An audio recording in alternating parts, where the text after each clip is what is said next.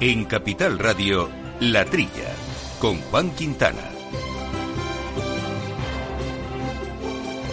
Muy buenos días, gente del campo, buenos días, amigos del campo y de sus gentes. Eh, Bienvenidos, como siempre, a este programa de agricultura, de alimentación, de ganadería que hacemos aquí en los estudios Naturgy de Capital Radio y en el que abordamos, como siempre, asuntos de mucho interés eh, de nuestro sector. Un programa que hacemos con Néstor Betancor al mando de los controles técnicos. Y aquí en la mesa hoy me acompaña Jesús Moreno. Jesús, muy buenos días. Hola, buenos días. Hoy estamos un poco solitarios aquí tú y yo, nos vamos a tener que merendar todos los contenidos, que no son pocos, ¿eh? Vamos para adelante con el programa. Pues ahí estamos a ir eh, tirando bien porque vamos a hablar con José Luis Benítez, que es el director general de la Federación Española del Vino, porque ya saben, y si no se lo decimos, que Bruselas ha propuesto cambios en las normas de los programas nacionales de promoción del vino, eh, en principio para ayudar a los productores afectados por los aranceles eh, de Estados Unidos. Hemos hablado en este programa mucho del aceite de oliva y el impacto que tiene, pero como bien recordabas también la semana pasada, Jesús, eh, el vino es otro sector que, también lo padece, esta, esta crisis comercial. Hombre, sí, además de, de la, la, añadida de lo de aranceles de, de, de señor Trump, pues tenemos también esta crisis, sí, claro, ahora no lo aclarará. Y vamos a hablar con un buen amigo del programa, con José Miguel Mulet, seguro que muchos de ustedes lo conocen, porque además de ser eh, bioquímico, investigador, es un grandísimo divulgador eh, científico. Y con él vamos a hablar eh, sobre la lucha al cambio climático, pero desde la perspectiva de los distintos frentes que hay que poner en marcha, donde la ciencia y la tecnología sin duda eh, representan y protagonizan a muchos de ellos. De ellos he hablado precisamente en un debate celebrado hace pocos días en Bruselas y vamos a querer conocer desde su perspectiva eh, técnica, pero muy claramente explicada, eh, qué papel va a jugar la tecnología o debe jugar la tecnología agraria en el cambio climático. Y también eh, nos vamos a ir a tierras cordoversas, a zonas de Dehesa, donde Francisco Adel, vicepresidente de Asaja Córdoba, nos va a contar cómo va la montanera, cómo están afectando las lluvias, suponemos eh, que bien, a este, este ganadería en extensivo, cómo se presenta la campaña navideña y, en fin, un poco otras eh, cuestiones que iremos poco a poco eh, desbrozando. Bueno, son solo algunos asuntos, evidentemente hay otros muchos que iremos aquí tratando. No nos vamos a olvidar, como siempre, eh, de jugar a nuestros eno refranes. Esta semana hemos tenido también un seis acertantes que participarán en el sorteo de estos vinos de Murillo en Viteri y plantearemos un nuevo refrán enológico para que puedan seguir eh, estrujándose el cerebro y jugando con nosotros y pasándolo bien, que es lo que al final se trata. Bueno, pues estos uh, asuntos los ponemos sobre la mesa. Les recordamos nuestro correo electrónico para cualquier cuestión, la trilla arroba capitalradio.es y también nuestra cuenta, nuestro perfil de Twitter que es arroba la trilla debates.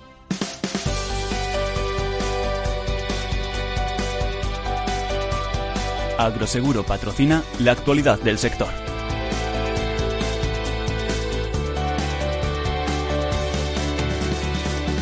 Con Marta Vilar, como es habitual, hacemos un primer repaso a la actualidad de la semana. Marta, muy buenos días. Buenos días, Juan. Y nos vamos a Europa porque el Parlamento Europeo ha aprobado los nuevos miembros de la Comisión. Sí, tras una votación celebrada la semana pasada en esta institución, los eurodiputados aprobaron los nuevos comisarios para los próximos seis años. El órgano ejecutivo de la Unión Europea será presidido por la alemana Ursula von der Leyen, el polaco Janusz Wojciechowski será el nuevo comisario de Agricultura y los últimos comisarios responsables de ese sector procedían de países donde la agricultura tenía poco peso en el sector agrario europeo. Esta vez se rompe la tradición, ya que Polonia es un país con una gran extensión y donde el sector agrario tiene una mayor importancia.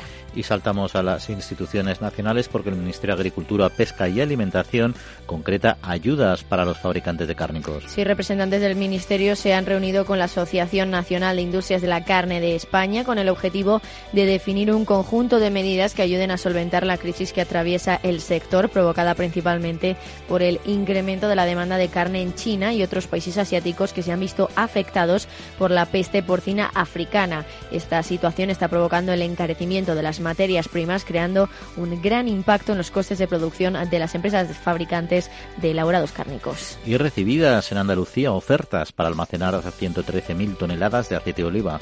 Sí, la consejera de Agricultura andaluza, Carmen Crespo, ha informado en el Parlamento Parlamento Autonómico que la Junta de Andalucía ha recibido 70 ofertas para almacenar 113.000 toneladas de aceite de oliva en el primer periodo de licitación. Crespo ha lamentado que esta medida no hubiera sido aprobada cuatro meses antes y ha defendido la actualización de los umbrales de referencia para la activación del almacenamiento privado.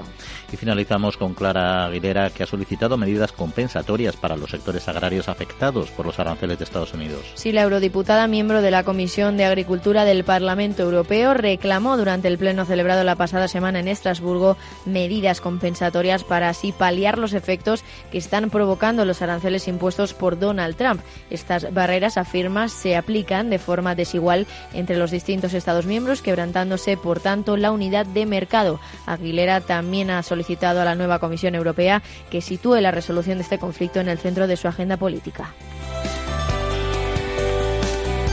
Bueno, eh, Jesús, algunos asuntos aquí vinculados a instituciones europeas. Tenemos dos. Bueno, el tema de la comisión, que ya lo habíamos abordado en otros eh, programas, tampoco es muy novedoso, salvo que ya es una votación ya, ya formal. Y luego la petición de Clara Aguilera, que, bueno, yo creo que es una petición política, pero la comisión ya lo tiene claro, ese concepto de, ayudar, ¿no?, en este sentido. Bueno, esto que me dices del el, nuevo, la nueva comisión, eh, ya se ha puesto de acuerdo parece, parece ser que es más ventajoso un, eh, el nuevo eh, el, nuevo el polaco Jan Bościskowski, ¿eh?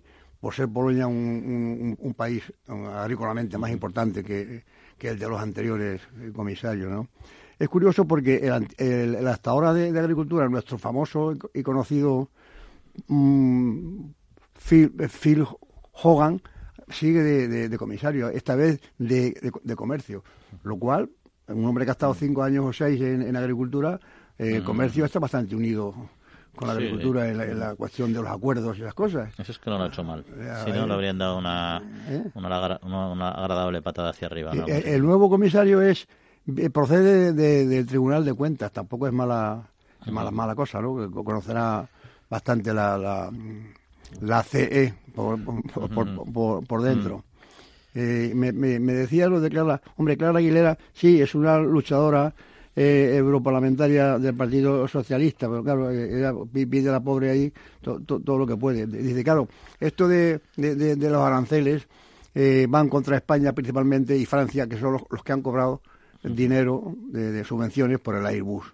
Y ella dice que, que lo debían de enfocar a nivel europeo, hombre, no van a castigar a otros países que no han comprado lo de la IBU, parece que hay en ese sentido... Sobre, todo porque Estados Unidos hace, hace lo que le da la gana, no, no tiene por qué intentar ser equitativo con los países de Europa, ¿no? A Trump le importa bastante poco esa, esa equidistancia, ¿no? Bueno, pide... Pero de, de todos modos lo que pide, sí, que, que al final es una posición política que está muy bien, pero que ya la Comisión está tomando medidas, quizá no tan rápido como quisiéramos, pero en algunos sectores está actuando ya. Yo, yo creo que la de la del almacenamiento de aceite tiene que ver con, con, e, esa, porque lo llevan pidiendo ya un, año o más e, España, y sin embargo hasta que hasta que no se ha producido esto de, los aranceles de, Trump parece que no han. También pide esta eurodiputada que se apliquen retiradas en fresco de, los productos, pero e, eso no puede afectar a, al, aceite y al vino. Eso se, refiere a las frutas y hortalizas, ¿no? Correcto. Eh, o sea que, bueno, todo lo que sea pedir y sobre todo un dinero para promocionar estos mercados que sustituyan al mercado de, Estados Unidos. Vamos a ver si si, si lo consigue, estas ayudas. Y luego hay, bueno, y luego lo que decía yo creo que es importante dentro de las ayudas estas de almacenamiento, la retirada de almacenamiento, que aparte que se haga es actualizar los umbrales de referencia, que es lo que siempre se está, se está peleando, ¿no? Es decir, que el umbral de desencadenamiento a partir del cual se aplican estas medidas de, mercado claro, eh, es, que estaban, eh, estaban, estaban en, en, un nivel que hacía que hacía difícil el, almacenamiento, ¿no? Porque porque ese, precio de Prebleman este que salta salta el almacenamiento cuando el mercado en una semana consecutiva tiene un precio por, por, por, debajo de, de, de, este nivel, ¿no? Se ha conseguido eso. De los de los eh, las eh, cárnicas. Sí, esto, ah, sí, bueno, ayudas, sí, ayudas. Eh, yo creo que a lo largo del programa vamos a, ver más, más eh, con más interés, con más intensidad esto de la, de la, de la carne, sobre todo la de porcino, ya luego veremos. Pero ahora estas ayudas, ayudas, cuando dice sí, ayudas, Dice, línea de crédito, oiga, eh, eh, ¿qué ayuda es esa? Sí, que hay, poco, a lo mejor pocos intereses o de tal, de, de, ICO y, y, de SAECA. Ayuda, ayuda, sí, todo ayuda, pero esas ayudas y, apoyo a la exportación. Bueno, ¿cómo, cómo va a apoyar? Con yo creo que esas ayudas son interesantes también, o sea, no solo son las subvenciones a fondo perdido lo que hay que dar en el sector, ¿no? Yo creo que las ayudas, la, financiación, la adecuada financiación y eso yo creo que ayuda ayuda bastante sobre, grandes, sobre todo las grandes operaciones, ¿no? Luego hay un tema vinculado quizá con, con este asunto, bueno, no vinculado con este asunto exactamente, ¿no? Pero que ha estado muy muy en boga esta semana es en Alemania y en Francia, precisamente determinados sectores, también el cárnico, pero mucho también la producción que están atacando, o sea, están criticando a los agricultores y se han movido, han llegado a bloquear Berlín, se han metido en París, porque la política medioambiental europea, que somos de los espacios económicos más comprometidos con, con los objetivos de gases de efecto invernadero, está suponiendo apretar mucho al sector en cuanto a limitación de determinados inputs agrarios y tecnologías, ¿no? y se están planteando, o sea, se están quejando de que están realmente asfixiando, algo que era habitual hacer en España, pero que ahora, por ejemplo, Alemania se han vuelto reivindicativos eh, esta semana. No, no, no, me, ha llamado la, la atención que Alemania, porque siempre que, que habla uno de Alemania eh, se pone en, la, en la, Mercedes, en la Volkswagen, tal. tiene uno un poco olvidado la agricultura. Y es, es, es, original que, que, hayan salido 100.000 100.000 agricultores ¿eh? y 15.000 tractores eh, eh para protestar con todas estas cosas que, que, tú comentas. Eh, eh, bueno, las medidas que piden, como, como las que pide España, la cuestión de los fertilizantes, la cuestión de los fitosanitarios, que los están ahogando cada vez con, con mm. menos tal, y, y, en fin, y, luego dice que te, dice que, que hay también una, una publicidad malsana, sobre todo en televisión en contra de, los productos agrarios, ¿no? Como, sí, yo, no, yo solo tengo tan claro si es una publicidad malsana, pero sí que es cierto que hay un cierto ataque al, modelo productivo. Pero bueno, vamos si te parece a, a dejarlo esto para después, porque seguro que dará más tema de conversación, porque en unos instantes vamos a hablar eh, con nuestro primer invitado. Agroseguro ha patrocinado la actualidad del sector. En CaixaBank reforzamos día a día nuestro firme compromiso con el sector agrario y lo hacemos a través de nuestras cerca de mil oficinas Agrobank y 3.000 expertos agrarios que ofrecen asesoramiento especializado a todos y cada uno de nuestros clientes. Agrobank. Compartimos horizontes.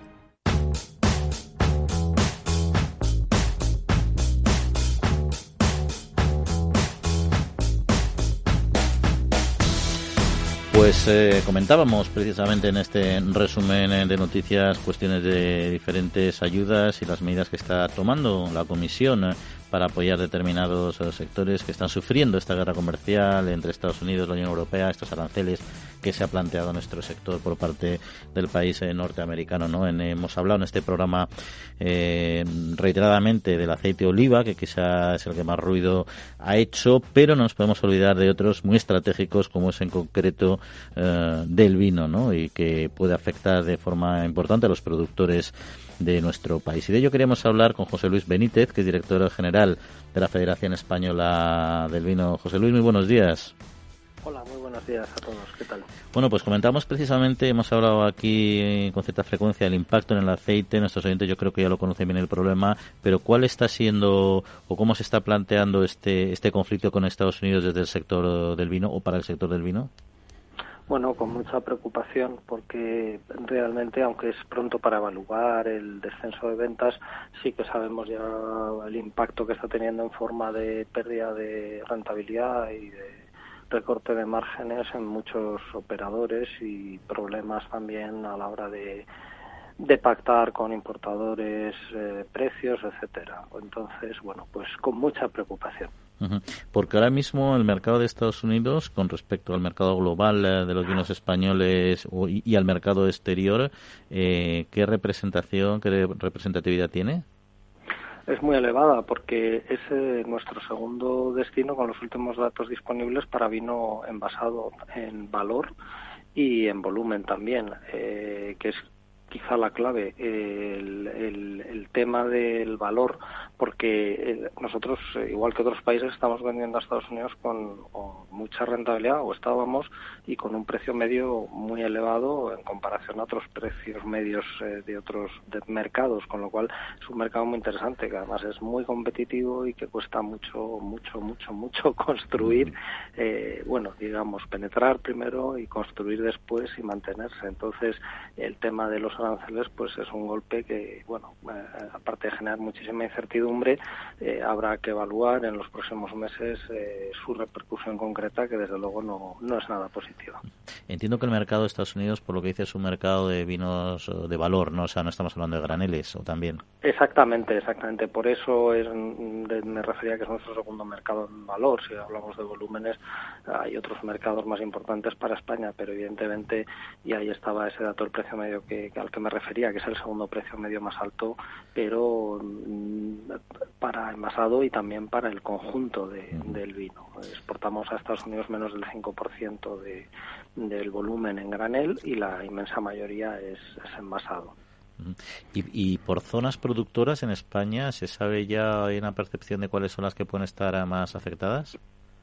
Bueno, tenemos la percepción inicial. Como digo, es pronto porque todavía los datos que de los que se disponen de ventas ni siquiera nos están ofreciendo, eh, quiero decir, los datos pues del, mes de octubre porque todavía no se han cerrado, ¿no? Entonces es, que es el, mes en que entró en vigor los aranceles. Aún así, no creemos que en estos primerísimos meses eh, todavía se note tanto.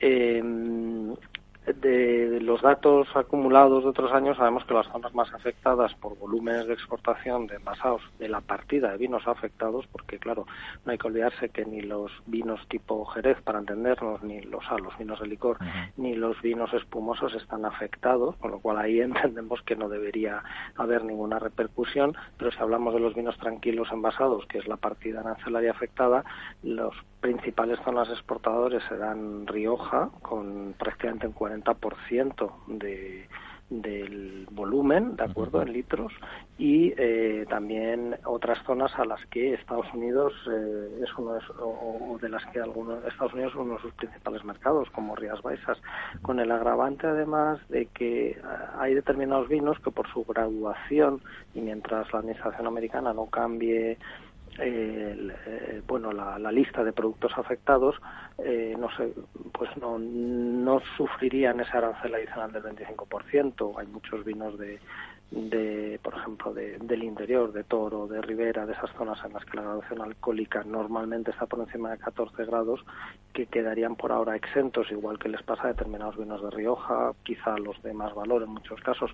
Sin embargo, zonas como Rías Baixas, como Ruedas, se ven afectadas porque la exportación es de blanco y blancos con más de 14 grados, pues es, es muy raro encontrar, con lo cual eh, esas zonas también se van a ver afectadas y, como decía, porque además, eh, bueno, es un mercado importante para ellas porque han apostado en los últimos años por, por Estados Unidos.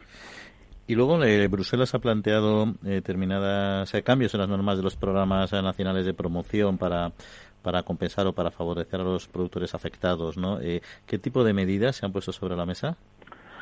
Bueno, eh, lo que se está produciendo en Bruselas yo diría que es una reacción positiva, tanto por parte del Parlamento Europeo, con el apoyo además fundamental de varios europarlamentarios españoles, como por parte del propio comisario hasta para mañana de Agricultura, Hogan, ¿no? que ha, en una carta de respuesta también a otros eurodiputados ha manifestado la intención de la Comisión de trabajar en la modificación de determinadas, uh, bueno, eh, medidas de la, de la OCM específica del vino para, para favorecer la venta a Estados Unidos. Nosotros desde la Federación le, hemos pedido también al Ministerio eh, más o menos estas mismas medidas en lo que sea la traslación una vez que Europa las apruebe, que básicamente es, por, son medidas bastante técnicas ¿no? de, de, los planes nacionales de apoyo que existen en el sector del vino, pues referidas por ejemplo a la duración de los programas que tienen una limitación, bueno pues que se pueda que se pueda flexibilizar ese límite,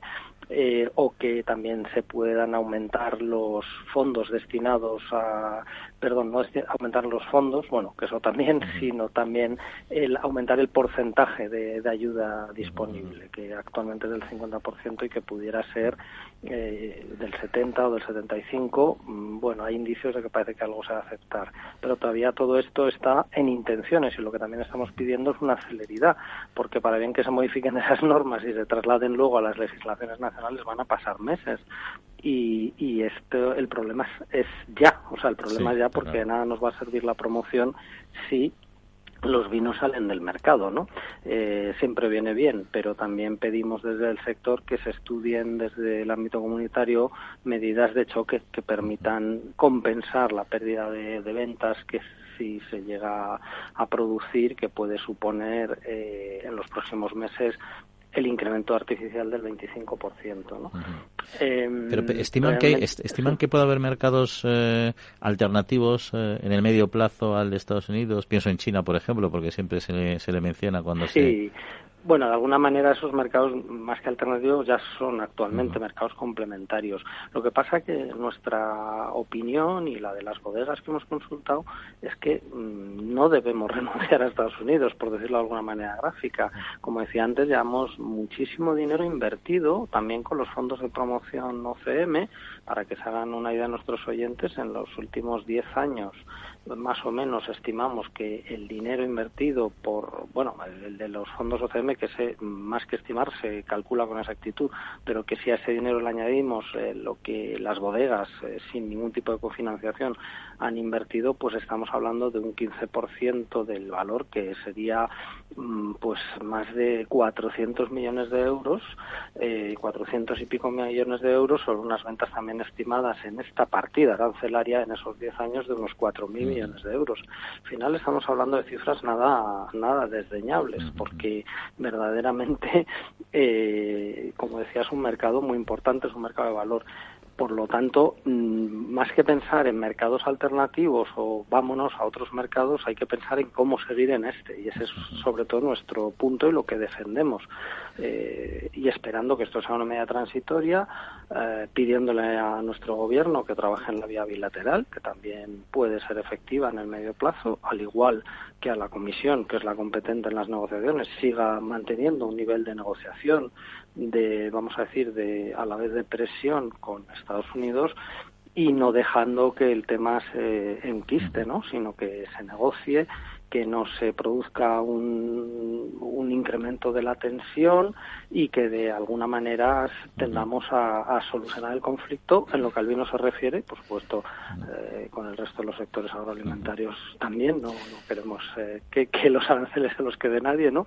Pero sobre todo defendiendo la absoluta injusticia de unos aranceles que no tienen nada que ver con, eh, con el vino, el aceite de oliva o, los quesos que, se origina en el ámbito industrial y que nos trasladan de una manera absolutamente, bueno, torticera y con ganas de hacer daño, pero quizá también porque en su momento la Comisión Europea no haya echado toda la carne en el asador como sí que lo ha podido hacer en otras ocasiones, como decíais anteriormente, ¿no? En otros sectores industriales. Entonces, ah, bueno, pues pues eso es lo, lo que pedimos. No, no, no, no queremos encontrarnos con esa situación y también en un nivel ya más del ámbito, vamos a decir, bodeguero de Asociación Española, de Asociación Americana, perdón, la Asociación Europea, Asociación Americana, estamos eh, negociando con el One Institute de California, que es la asociación bodeguera de, Estados Unidos más importante, eh, a, través de nuestra Asociación Europea, lo que llamamos eh, bueno, hacer una declaración conjunta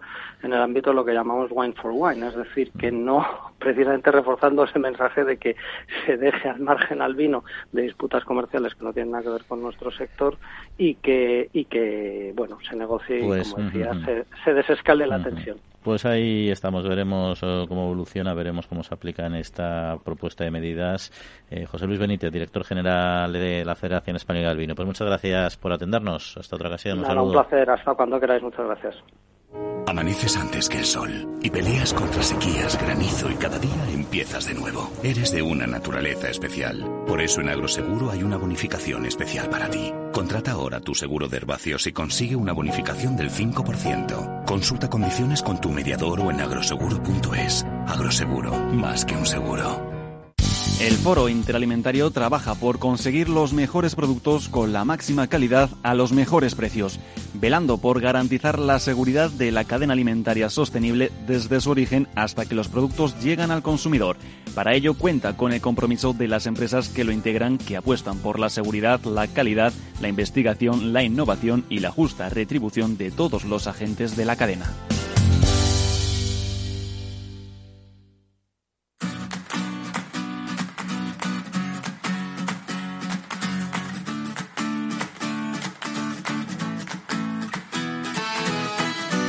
La Trilla, con Juan Quintana, Capital Radio. Pues hacemos un segundo repaso y si te parece Marta nos vamos a China que va a proteger eh, los productos típicos europeos. Tras un largo proceso de conversaciones que se iniciaron en el año 2006, la Unión Europea y China han firmado un acuerdo para proteger 100 indicaciones geográficas y denominaciones de origen europeas en China. Como contraprestación, la Unión Europea se compromete a salvaguardar otras 100 de origen chino. El consejero de la Oficina Económica y Comercial adjunta a la Embajada de España en Pekín, Carlos Tórtola Sebastián, ha señalado que se trata de un acuerdo estratégico y el primero entre China y la Unión Europea que garantiza la protección completa y efectiva de estos productos, aunque también reconoce que la protección no será completa hasta que no se armonice el sistema legislativo y se desvele la incógnita sobre los mecanismos que deberá poner en marcha el gigante asiático para penalizar a aquellos que infrinjan el acuerdo el sector del vino preocupado por el bajo precio y un débil consumo. Los desafíos a los que se tiene que enfrentar en el futuro el sector del vino han protagonizado la jornada celebrada en Foro Nueva Economía que ha contado con representantes de bodegueros y autoridades incluyendo el Ministerio de Agricultura en funciones, Luis Planas, el director general de la Organización Internacional de la Viña y el Vino, el español Pau Roca, ha alertado del tsunami antialcohol que se viene percibiendo a nivel global. Por su parte, los bodegueros instan a mantener una actitud de diálogo con la Organización Mundial de la Salud que permita promover los beneficios del vino y su diferenciación de otras bebidas alcohólicas. Y la Autoridad Europea de Seguridad Alimentaria emite un dictamen favorable a una soja genéticamente modificada. El panel sobre organismos genéticamente modificados de la EFSA ha publicado su evaluación sobre la seguridad de la soja genéticamente modificada de cuatro eventos apilados sin que se identificaran riesgos. Concluye, por tanto, que es tan segura como cualquier variedad de soja no modificada genéticamente, tanto para la salud de las personas y los animales como para el medio ambiente.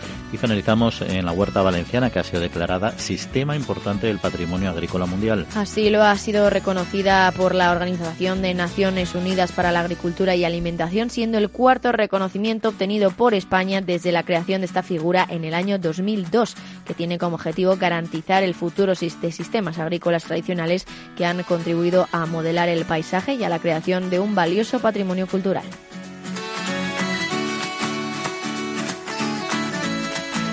Bueno, Jesús, eh, ¿dónde quieres irte primero? ¿A China, a los vinos o a Valencia? Seguimos por un orden, si, quieres, por el orden de, las noticias.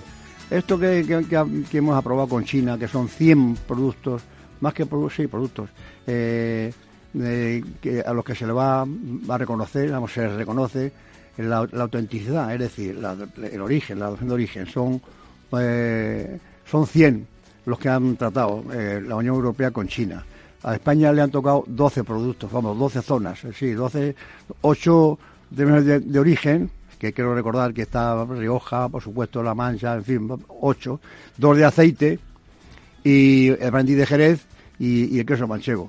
Esto estaba muy bien. Ahora hace falta cómo, ahora además falta falta terminar con la a ver con el procedimiento que va a, a seguir China para hacer inspecciones, es decir, si en una tienda de China cómo va, va China a detectar un queso manchego que no sea tal, ¿no? Ahí falta unas inspecciones y eso es lo que falta por concretar. De todas maneras, la, cosa está bien. Sí, eso que los chinos ahora tienen un problema bastante gordo con el con el con el porcino. Hemos hablado aquí últimamente de cómo se les ha encarecido el precio. Yo creo que China ha intentado gestionarlo también para que no afecte en exceso al mercado pero el hecho es que, según ha informado ya, según ha dado a conocer el Consejo de Estado de China, que es como un Consejo de Ministros, el IPC de octubre subió en este país el 3,8%, eso te puede parecer mucho, desde luego, el mayor incremento en ocho años, pero es que de estos eh, 3,8 puntos, la subida del precio de la carne de cerdo ha contribuido en 2,4 puntos. Es decir, que ha sido un impacto tremendo entre el IPC, lo que es una muestra primero de la cantidad de cerdo que se consume en China y cómo es una variable totalmente inelástica para este para este mercado, ¿no? Tienen, tienen por, lo visto, eh, previsto, dicen ellos, no sé si con optimismo o no, que hasta el 2025 no se va no se va a, tener la misma cabaña que tenía antes de, la peste porcina. Y este, este, este efecto de, la carestía del cerdo allí y, y, y, el aumento de exportación nuestra hacia China ha tenido otro efecto que también eh, eh, eh, también afecta a nuestros elaboradores de, productos cárnicos. Se, ha subido mucho el precio del cerdo, con lo cual no tienen materias primas para elaborar los embutidos y otros productos. Que al final es, está superior al 50% del coste de la elaboración en la materia prima. Con la subida de precios que ha tenido, lógicamente les está sacando un poquito del mercado a nuestros elaboradores, eh, obligándoles a jugar con unos márgenes súper ajustados para tampoco disparar, porque precisamente uno de los valores que tiene la carne de porcino es que no es, no es muy cara, con lo cual es, es muy accesible. Si se empiezan a subir los precios, bastante tienen que luchar contra su contra su opinión social respecto a su mayor o menor valor eh, para la salud, etcétera, o para empezar encima a perder la batalla económica, ¿no? Pero también en este, en este sentido de China, China y porcino y España, Interpol, nuestra interprofesional del porcino, ha conseguido que, que, China le admita importaciones de, jamón sin hueso, que hasta ahora, o sea, que, con, con, hueso, perdón, que hasta ahora solamente le permitía eh, que entrara eh, jamón sin hueso. Pues ahora ya han aprobado que también se, se, puede eh, exportar a China jamón con con, con, hueso. Oye, y, Jesús, hay un tema, porque además nuestro siguiente invitado que le tenemos al teléfono, no queremos hacerle esperar, pero hay un tema que sí que seguro que además eh, seguro nos va a poder dar alguna opinión, porque vamos a hablar un poco de eso, ¿no? Esta, esta interesante noticia de, de la soja genéticamente modificada, que ha sido eh, vamos, favorablemente informada por un dictamen de la Autoridad Europea, de la EFSA, en cuanto a, a su viabilidad, vamos, a su idoneidad para la salud y para el medio ambiente, ¿no? Es decir, su inocuidad dentro de lo inocuo que puede ser cualquier alimento, cualquier elemento, ¿no? En este caso, ¿no? Pero bueno, que es un... Eh, ¿Un, éxito? sí, sí, además tiene varios eventos apilados. Vamos a ver ahora qué es eso. Seguro que nuestro invitado nos lo va a explicar fenomenal, ¿no? Un producto un, eh, modificado genéticamente con sus singularidades, ¿no? Entonces, si te parece, pasamos al tema que nos ocupaba en este segundo bloque, que era, se basaba precisamente en la lucha contra el cambio climático, que requiere medidas en muchos frentes, por supuesto también en el agrario, ¿no? La ciencia y la tecnología está claro que son clave, en particular eh, la técnica de mejora genética. Y este es un tema que se debatió hace unos días en Bruselas. Y de ellos queríamos hablar con un científico e investigador, sobre todo un grandísimo comunicador ya conocido de la trilla, que es José Miguel Mulet, doctor en bioquímica y en biología molecular. José Miguel, muy buenos días y bienvenido. Hola, ¿qué tal? ¿Cómo estáis? Pues aquí estamos, intentando, intentando arreglar el mundo, pero no lo conseguimos. Así que vamos a, limitarnos a, que nos informéis y nos deis eh, valor a vuestros invitados. Por ejemplo, la, hablamos de técnica de mejora eh, genética. Eh, ¿De qué estamos hablando en, en concreto, en general? José Miguel. Ah, Uy, parece ser hemos perdido la conexión. Vamos a recuperarla porque la pregunta no era difícil, sobre todo para el que es un auténtico especialista, no es que se haya quedado sin palabras, así que vamos a recuperarlo. Pero bueno, un poco esto va en la línea de lo que hemos hablado en muchos eh, programas, ¿no? Tenemos una crisis medioambiental a nivel eh, global y decíamos que la tecnología es clave. Es clave. José Miguel, eh, creo que ya le hemos recuperado, ¿no? aquí estoy. Vale, perfecto. Hablamos Técnicas de mejora genética hemos utilizado desde el neolítico. Se basan eh, tradicionalmente se, se basaba en lo que se llamaba la selección artificial, cruzar, hibridar, eh, seleccionar la mejor semilla, cruzarla con otra, incluso hacer injertos también se puede considerar una técnica de mejora genética. Lo que pasa que desde los años 80 del siglo XX podemos utilizar la técnica de los transgénicos, que consiste en hacer eso de forma más precisa, que es coger un trozo de ADN de un sitio y ponerlo en otro. Y esta técnica que se ha utilizado muchísimo en todo el mundo, en Europa ha suscitado cierto rechazo absolutamente injustificado. Y un rechazo, además, un poco peculiar, porque lo que se ha hecho ha sido prohibir eh, la siembra. De hecho, solamente hay una variedad que se siembra en Europa, pero no la importación. Y se están importando más de 100 variedades diferentes. Con lo cual ha sido un rechazo que al final ha perjudicado al campo y al consumidor, más que nada. Y luego, independientemente de lo que se autoriza eh, por la Comisión, la Autoridad Europea, la EFSA, sí que va emitiendo dictámenes, muchos de ellos eh, favorables. No mencionábamos antes precisamente este la soja transgénica, bueno, que la, EFSA ha dicho que es, es segura, tan segura como cualquier variedad de soja no modificada genéticamente y que en este caso tiene cuatro eventos apilados. Esto que, que, traducido así al lenguaje de calle, ¿qué quiere decir? Traducido, un evento apilado simplemente es que, es que es como una navaja suiza, que tiene varias mejoras en una. Entonces, un evento puede ser que sea tolerante a herbicidas, otro que sea tolerante a insectos. Cuando tú haces un cruce entre esas dos variedades, consigues una que es tolerante a herbicida o insectos. Entonces, esta lo que tiene de nuevo es que hay hasta cuatro eventos apilados. Es decir, y además lo más curioso es que eh, la modificación genética eh, transgénica se hace una vez. Luego la forma de apilar los, eh, los, los, eventos es por herramientas clásicas. Básicamente lo que se hace es cruzar unas con otras, como se ha hecho toda la vida. Entonces, tenemos una soja que tiene lo mejor de cada una de las hojas transgénicas en una sola semilla. A ver, ¿quién podría negarse a eso? Pero al final el, hecho es que se niega. Ahora hay un debate precisamente en la lucha contra el cambio climático donde la tecnología agraria puede desempeñar eh, un papel. Eh, ¿Qué papel, eh, en su opinión, va a desempeñar o debería desempeñar? Y luego, ¿somos capaces de superar estas barreras ideológicas que en el fondo son las que muchas veces sucede para que una tecnología como la que nos has dicho, aparentemente hiperútil, luego no sea aprobada? A ver, el problema es que no se puede pedir una cosa y la contraria. Lo que no puedes hacer es que quieres luchar contra el cambio climático, quieres declarar la emergencia climática mundial y a la vez las tecnologías que te dan mayor eficiencia y que te restan impacto, las prohíbas, que es lo que está pasando. Si alguien se piensa que vamos a luchar contra el cambio climático comiendo agricultura ecológica, pues lo siento, pero no. Al contrario, la agricultura ecológica tiene una mayor huella de CO2 y eso hay numerosos estudios que lo digan. La forma que tenemos de luchar con el cambio climático es producir comida de forma más eficiente y reduciendo el impacto ambiental y estos eventos apilados son una gran ayuda.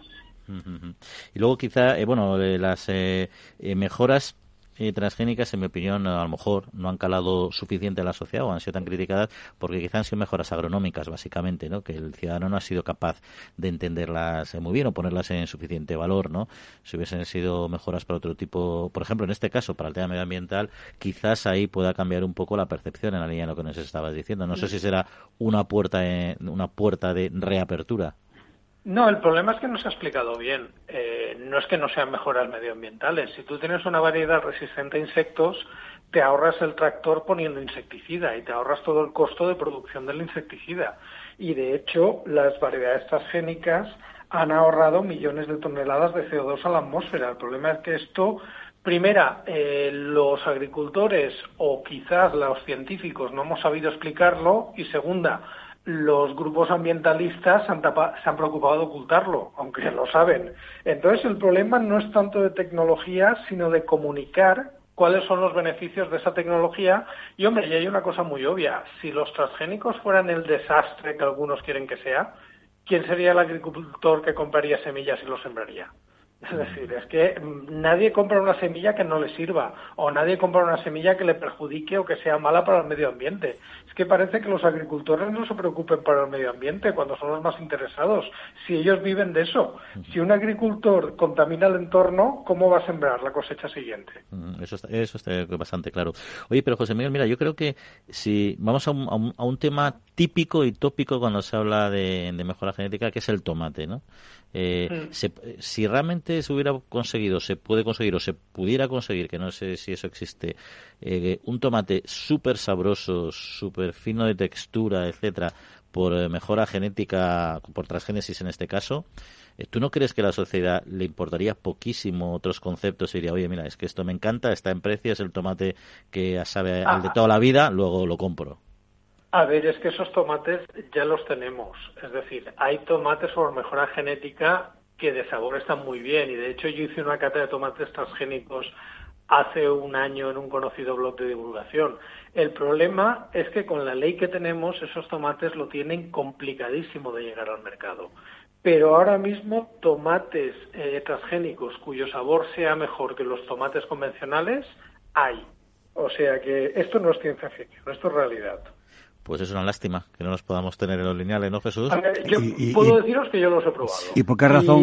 Y los, probé con un crítico gastronómico y el crítico gastronómico también dijo que estaban muy buenos. Digo, José Miguel, que, que, por, qué, por qué razón no se pueden eh, comercializar.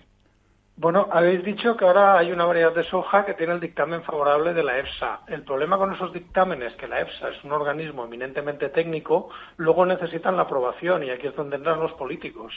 Y sabes que en la Unión Europea hay un bloque político que está muy en contra de todo lo que suena transgénico y ese es el problema. Hay numerosas variedades transgénicas que tienen el dictamen favorable de la EFSA y que llevan años esperando que sean aprobadas. Ese es el problema, el, desfase entre ciencia y política. Bueno, pero ¿qué pasa por el coco de, las autoridades eh, eh, europeas? Es decir, estamos favoreciendo a los agricultores que, cultivan en sus países con soja transgénica, los estamos favoreciendo. Y luego aquí, si fuera malo, es mala, porque la come nuestro ganado, la soja. Es una cosa increíble. Eh, por el coco. Yo hace unos añitos vimos a un europarlamentario hablando por la tele en un programa de máxima audiencia diciendo que un filete de cerdo era comerse un filete de antibióticos. Ese es el nivel de algunos europarlamentarios. es decir, una de dos, o no sabe de qué está hablando o está mintiendo. Entonces, a partir de ahí, ¿os extraña todo lo que pase con el tema de los transgénicos?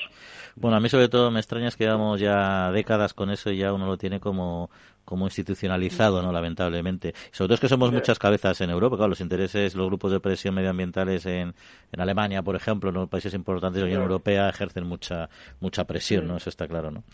En fin, no lo vamos a arreglar hoy, lamentablemente, pero al menos nos has dado un poco de luz. José Miguel Mulet, bioquímico, divulgador científico, pues muchas gracias por acompañarnos, como siempre, y esta otra ocasión, ¿eh? A vosotros, hasta ahora. Adiós, adiós. Foro Interalimentario es una asociación sin ánimo de lucro que agrupa empresas punteras del sector agroalimentario que trabajan con más de 22.000 pymes y productores primarios.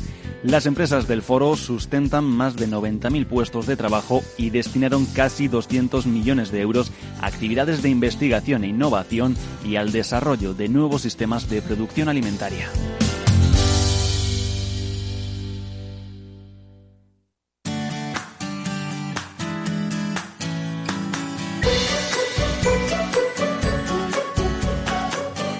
Pues en un formato más breve, María, arrancamos con otras noticias. Por ejemplo, que Antonio Garrigues Walker asume desde esta semana la presidencia de la Asociación Española de Distribuidores, Autoservicios y Supermercados, ASEDAS, según ha anunciado este jueves la organización en un comunicado. Desde ASEDAS han resaltado la gran trayectoria personal y profesional, sus muchos años dedicados a la defensa de los intereses empresariales y su preocupación por los problemas sociales que aborda desde la Fundación Garrigues. Y también la Cruz Roja Española y ANEAVE ponen en marcha un convenio de colaboración para la realización de actividades dirigidas a dar respuesta a los colectivos más vulnerables afectados por la pobreza energética y a luchar contra el cambio climático, trasladando así su firme compromiso con las personas y el medio ambiente. Sigfito pide a los agricultores españoles que demuestren en el COP25 cómo luchan contra la emergencia climática. En el marco de esta cumbre internacional organizará una exposición virtual en las redes sociales mostrando vídeos e imágenes de prácticas ambientales grabadas por los propios agricultores en el que explicarán de primera mano cuál es su aportación al medio ambiente. Y Andrea García, granadina de 27 años, ha resultado ganadora de la categoría de arte urbano del certamen creativo Un dedo de espuma, dos dedos de frente, organizado por Cerveceros de España para concienciar a los jóvenes adultos de que si deciden tomar cerveza lo hagan de una forma responsable y moderada y en el marco de un estilo de vida mediterráneo y activo.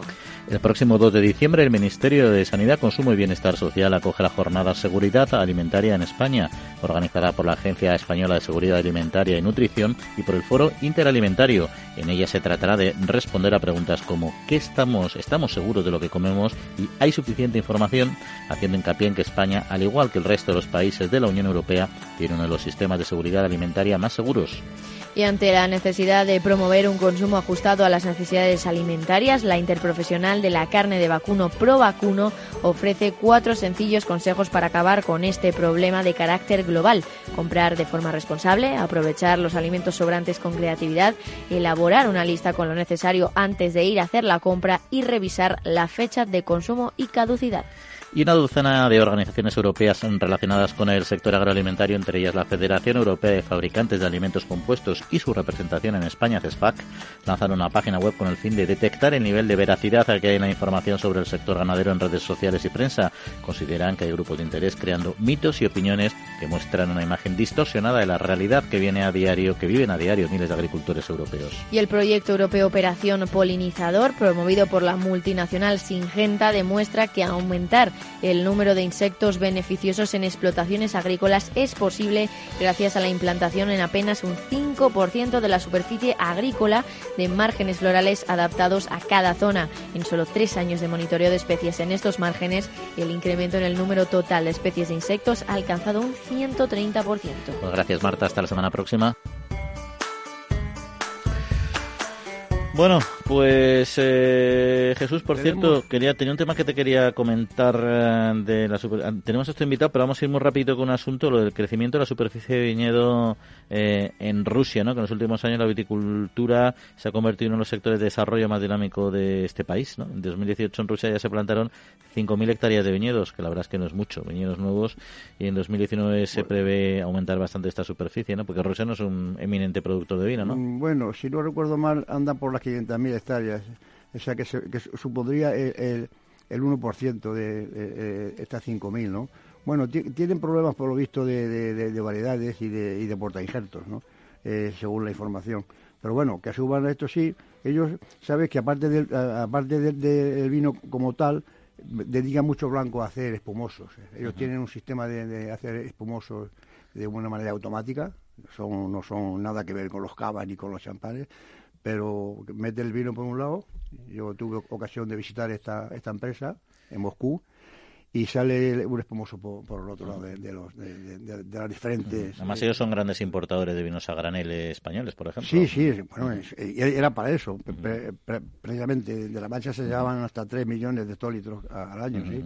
Y ellos intentan producir para no importar, como todo el mundo.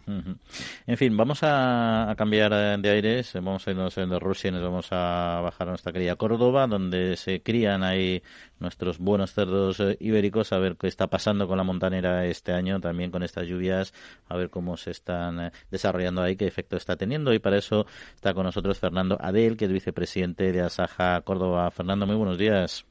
Hola, buenos días, ¿qué tal? Bueno, llega la temporada alta de consumo de ibérico, ¿no? En especial de extensivo, ¿no? Y, al contrario que el de cebo siempre se mira al cielo, ¿no? Cuando entra la montanera, ¿no?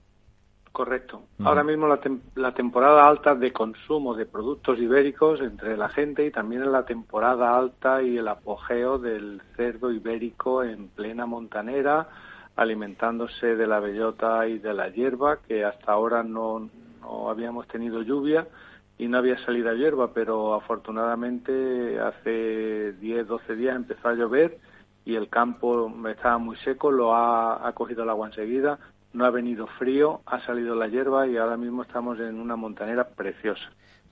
¿Y porque la bellota cómo va? Porque al principio de temporada se preveía una producción eh, baja, ¿no? Y una calidad baja, ¿no? Mm, no, pero ya digo que se ha, se ha mejorado mucho. En principio la, la producción de bellota no era, no era baja. Lo que ocurre que como no vinieron las lluvias tempranas de otoño, pues la, la bellota no desarrolló todo lo que debía.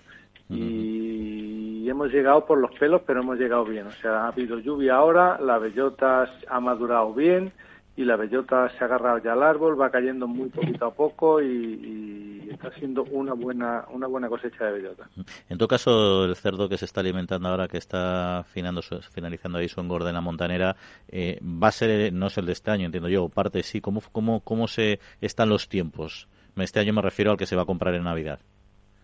Eh, perdón, no he entendido la pregunta. No, que el cerdo que ahora está engordando en Montanera, que ese no es el que se van a comer los españoles esta, esta Navidad, ¿no? Bueno, los que se van a comer los españoles esta Navidad es el cerdo que estuvo en la Montanera hace como mínimo, mínimo tres años. Tres años, mm. cuatro o cinco.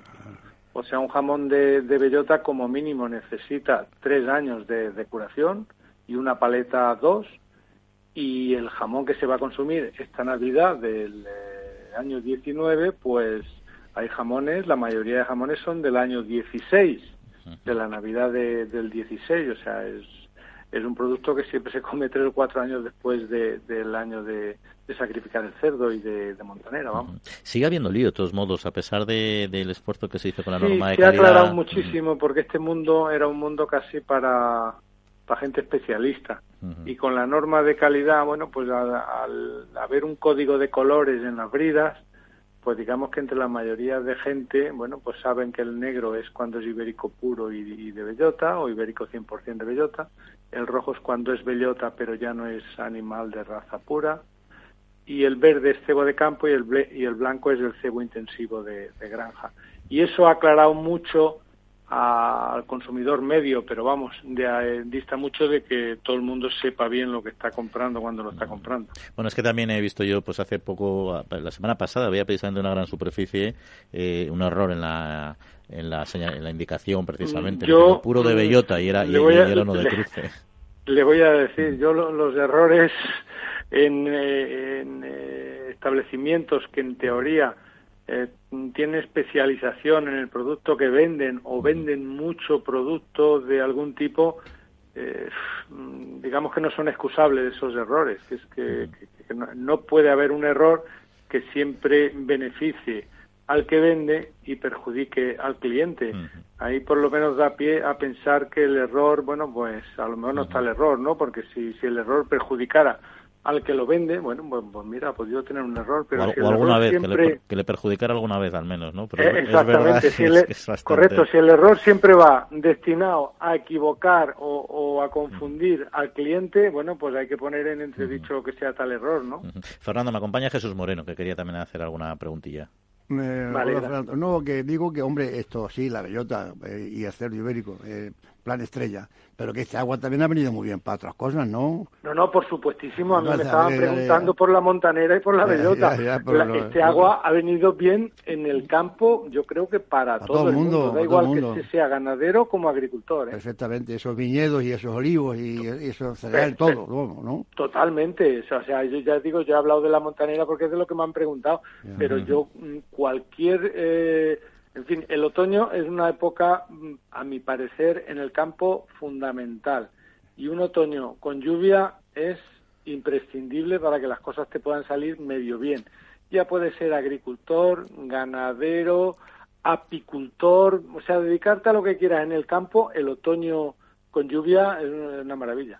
El año, el año pasado, si yo no tengo malos datos, hubo un descenso en el número de, de sacrificio. Eh, ¿Se prevé este año que con estas condiciones que están viniendo ahora eso pueda, pueda cambiar? El año pasado hubo una producción menor en bellota y yo creo que la producción de este año va a estar muy en línea con la del año pasado. No creo yo que, se aumente la producción porque ya digo, al principio de Montanera nos dio miedo a todos porque, claro, no había llovido y estaba la cosa eh, muy fastidiada, pero bueno, ahora mismo lo ha resuelto el agua, pero bueno, hay, igual ya para previsiones de meter cerdo en montanera o eso ha llegado tarde el agua. Lo que lo que se ha llegado a tiempo es para los cerdos que están en el campo que evidentemente pues va a ser mucho mejor.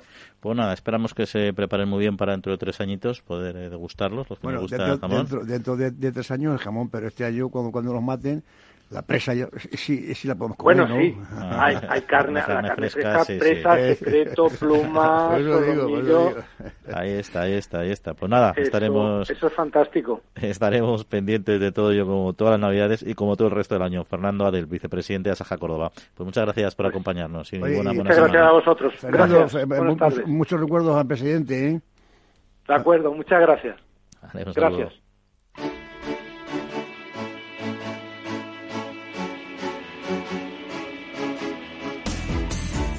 La Trilla, con Juan Quintana.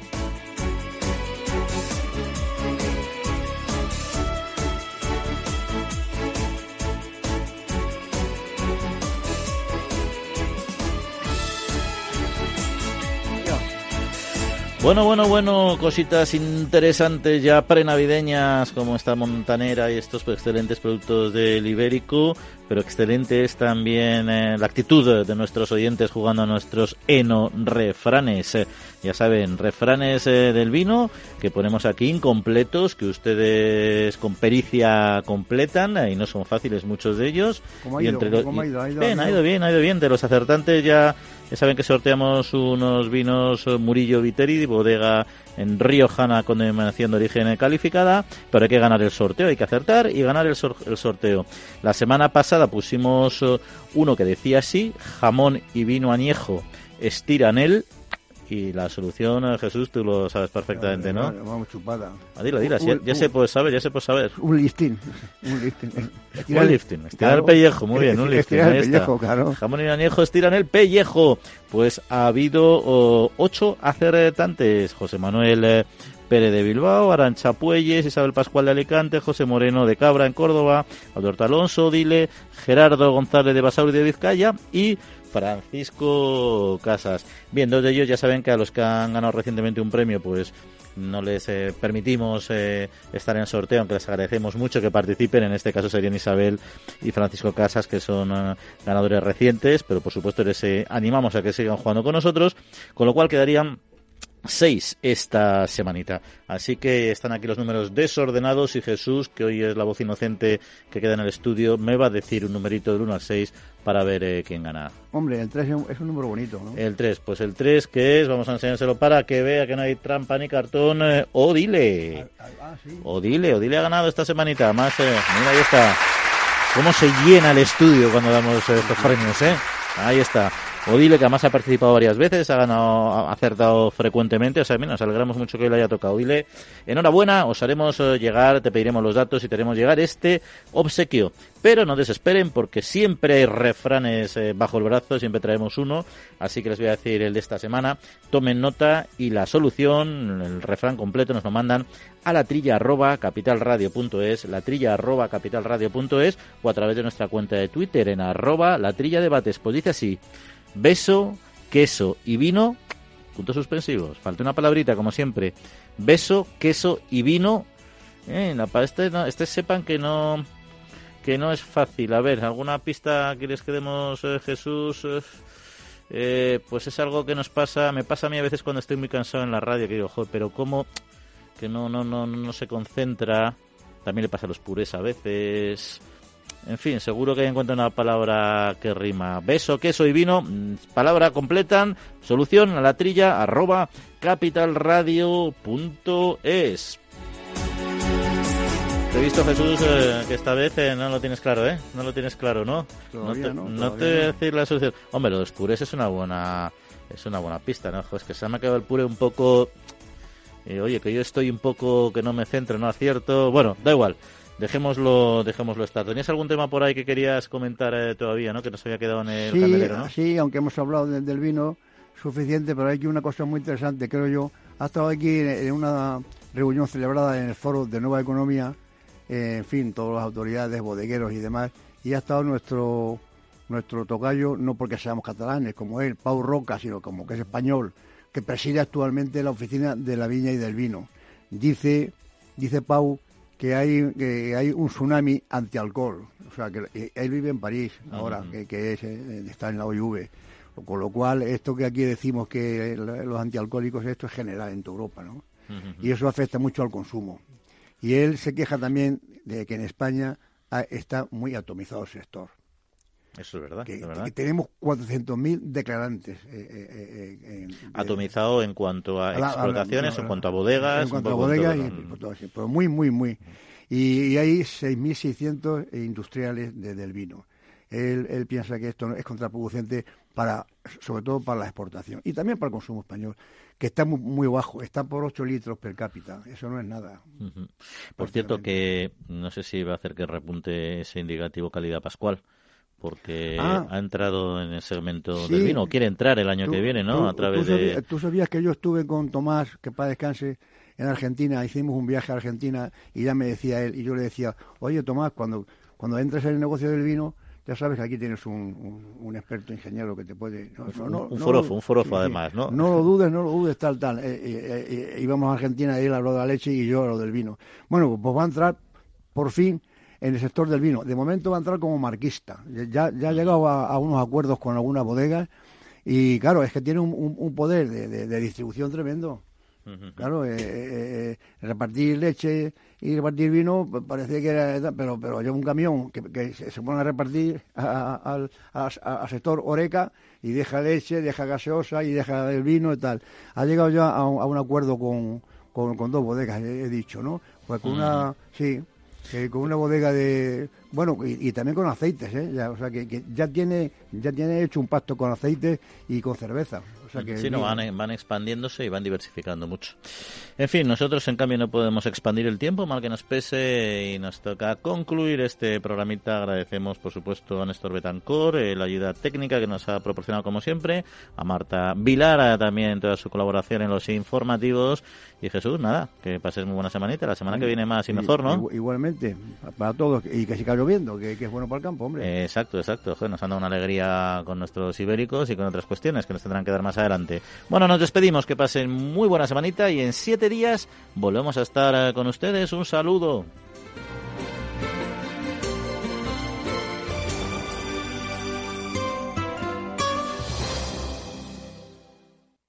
Capital Radio